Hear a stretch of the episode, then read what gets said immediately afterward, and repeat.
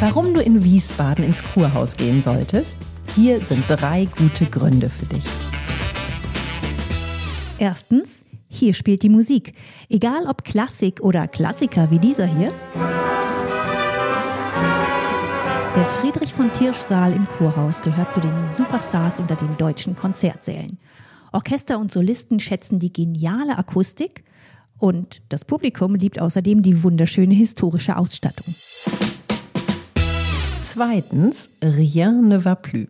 Im Kurhaus ist auch Wiesbadens elegante Spielbank zu Hause. Und wenn du also stilecht einen Abend mit Roulette, mit Blackjack oder mit Poker verbringen möchtest, dann bist du hier genau richtig. Drittens, mehr Wahrzeichen geht einfach nicht in Wiesbaden, denn dieser Bau steht für eine ganz wichtige Epoche in Wiesbadens Geschichte, für die Zeit als Weltkurstadt.